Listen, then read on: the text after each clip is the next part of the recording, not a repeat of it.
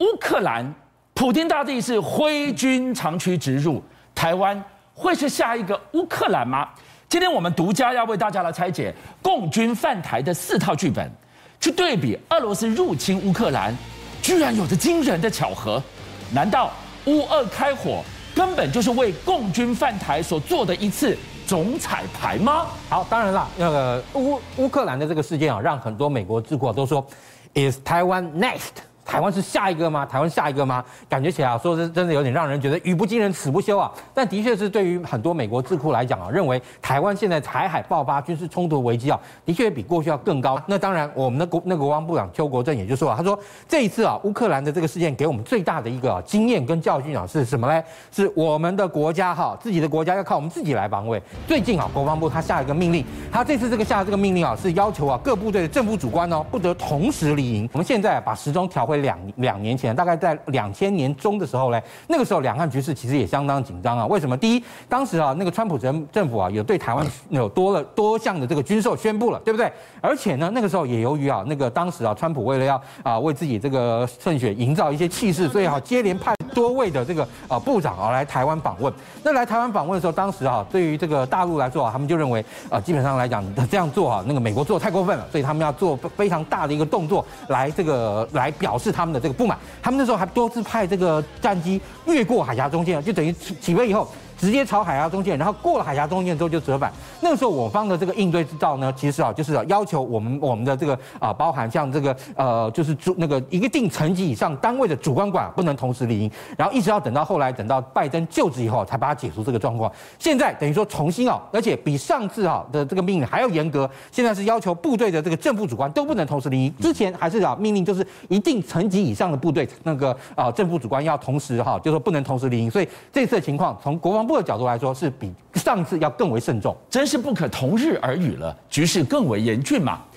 很多人都说，怎么台湾会是下一个乌克兰呢？这可是通血来风，是这样吗？我们今天请夏伟为我们独家来拆解共军如果犯台的四套剧本，请大家仔仔细细的，我们听进去，同时不要忘记去对比。现在分秒正在发生的乌克兰战场，好，来看看像不像？好，以现在来讲，他进行军那个演习，演习就可以让部队进到作战位置。是，进到作战位置之后呢，这个时候你看，他其实就已经把态势摆出来了。对，哎，他把态势摆出来的话，如果他真的要动手，他马上就说：好，我现在宣布，东京几度，北纬几度到东京几度及北纬几度是禁航区，no fly zone。你谁进来，我就把谁打掉。你看，俄罗斯这次不就是吗？那个发那个决定要发动攻击的时候，这个普京这个宣布这个攻打檄文啊，一讲出去以后，对不对？哎，马上就宣布禁航区，乌克兰全境禁飞，谁飞飞谁飞进来，谁敢乱飞，我就把谁打掉。多么强烈的既视感！你看到透过军演调兵遣将，普京就是他跟白俄在调兵，同时他在乌东他也调兵遣将，屯兵在那里，什么时候动你不知道。然后你看到。双航母一夹击，等于是关门关起来，我把你隔开了。美国你怎么来驰援？我中国大陆的这个海军啊，他们你看现在他们的零五五的这个驱逐舰呢，已经啊现在有多艘成军了。第二艘一零二号拉萨舰，拉萨舰你看今年一月三号，呃，这个今那个今年才服役的呢，二零二一年三月才服役的，二零二一年三月服役。但是你知道吗？它经过一连串的这个实战化的这个验证跟训练，现在已经能够成为航空母舰的防空群指挥舰了。所以你可以看到，它在这个情况下，它一个航空母舰在北，一个航空母舰在南。如果真的需要进入到战术位置的时候，两个航空母舰呢进入啊，在附近可能相隔大概约一百公里上下的时候，它就可以组成一个航空母舰哈那个战斗群了。那这时候其实就会对我们的大后方、我们的东部构成一个很大的威胁。就这么发挥了双航母包围打击一加一大于二，而且提到了这个二部曲导弹斩首精准打击。你回扣到现在的乌克兰的战场，哎，形容是手术刀式的精准打。俄罗斯不就这样去打乌克兰的吗？没错，好，其实现在中国大陆它的这个军事啊，这种科技发展，基本上来讲，我跟你讲，俄俄那个乌克兰帮了解放军非常大的忙，你知道吗？所以在这个情况下，哈，那个解那个共军现在也好有非常多的精准导引武器。我们刚刚讲，呃，除了那个东风，除了这个呃战机之外，它就可以形成一个啊，就是阻隔哈，你美国在这个地方进行区域拒止的这样一个能力。而且，但是大家听到你的一套一部曲、二部曲的分析之后，大家会想，不对呀、我们是自卫之岛，我们不是有高空、中空，还有所谓的野战防空、高中低层层防卫。我怕你吗？对，当然我们哈在对大陆的这个空中的这个威胁的时候，我们是采用弹机弹机弹哈，也就是说那个长城的飞弹，然后战机带 AM 一二零，然后再有中那个区域防空飞弹，然后再有这个缠斗飞弹，跟最后啊那个那个我们的这个那个战野战防空飞弹。但是中国大陆这几年来，你可以看到它空中的力量哦变得非常快。例如说，你整个二月份来讲哦，二月份来说啊，你看到今天啊才二十六号，但是它只有呃二十五号，中间只有一两天没有派飞机来，所以你看哦，这这几天呢、啊，它几乎天天有飞机，而且像就拿昨天来讲，昨天哈就还有八架战机哦，而且昨天八架战机从这边过来，对不对？都是这个最新的歼十六战机，又是歼十六，对，歼十六战机可以说是现在大陆啊，这个他们正好，因为它本身的设计概念啊，或者说它规划概念跟美国的 F 十五一打击鹰是非常类似的，也就是它既能够战斗又能够攻击，所以你看二月份呢。它基本上来讲哈，它大概啊百分之五十一都是由歼十六哈战机所那个担负的哦，而且以歼十六战机来讲，它除了歼十六战机的电那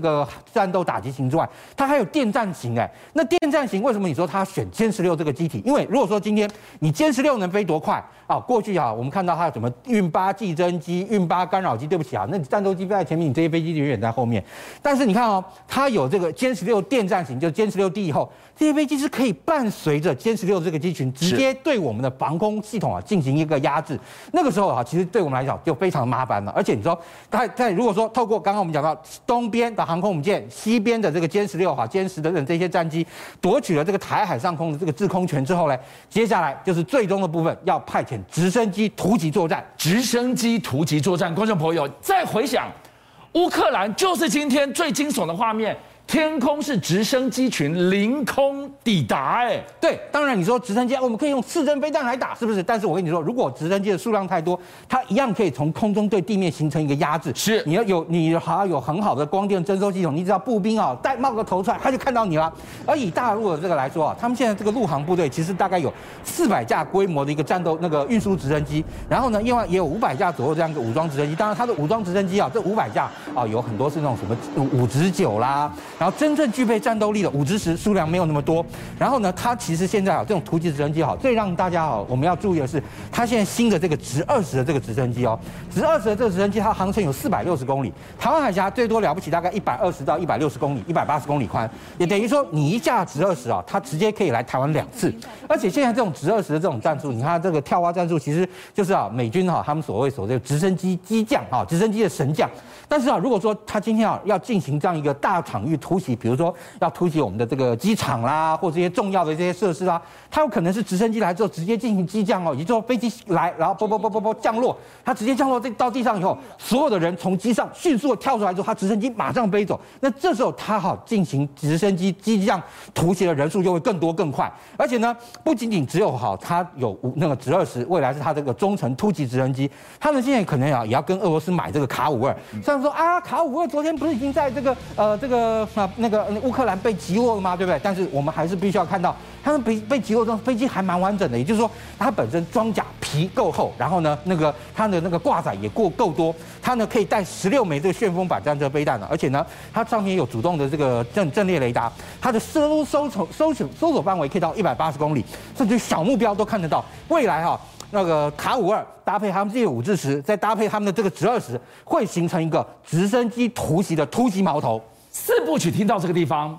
以演习之名调兵，然后精准打击，最后直升机凌空机降，全面占领，这么强的既视感。乌克兰的战场是现在的新闻，会是明天的台湾吗？当然不会。我们不是乌克兰，我们扛得住啊！当然了，国军也不是纸糊的了哈。但是当然也还是有要有朋友，朋友越多越重要。当然以现在来讲，我们是希望哈，那个现在中科院他在做一件事情，是希望把这个雄三飞弹能够哈把它哈那个作为啊那个呃机载的这样一个武器，然后作为呢反制哈对方舰艇以及叫啊对那个对方重要目标攻击之用。防空的话，其实我们现在有啊，包括爱国者跟天宫。以爱国者来讲，美国现在也增售哈这个爱国者防空飞弹给我们。那另外我们有天宫嘛，当然。对我们来讲啊，我们这些年来其实大概最比较麻烦的是，因为其实啊，台湾的这些固定的这些阵地啊，在哪边啊？大陆其实也清清楚楚。为什么？透过各种那个卫星征兆或甚至于人因情报，你大概也都知道哪边哪边是那个国军的这些啊重要阵地。所以呢，我们现在整个天空飞弹，第一，你看它是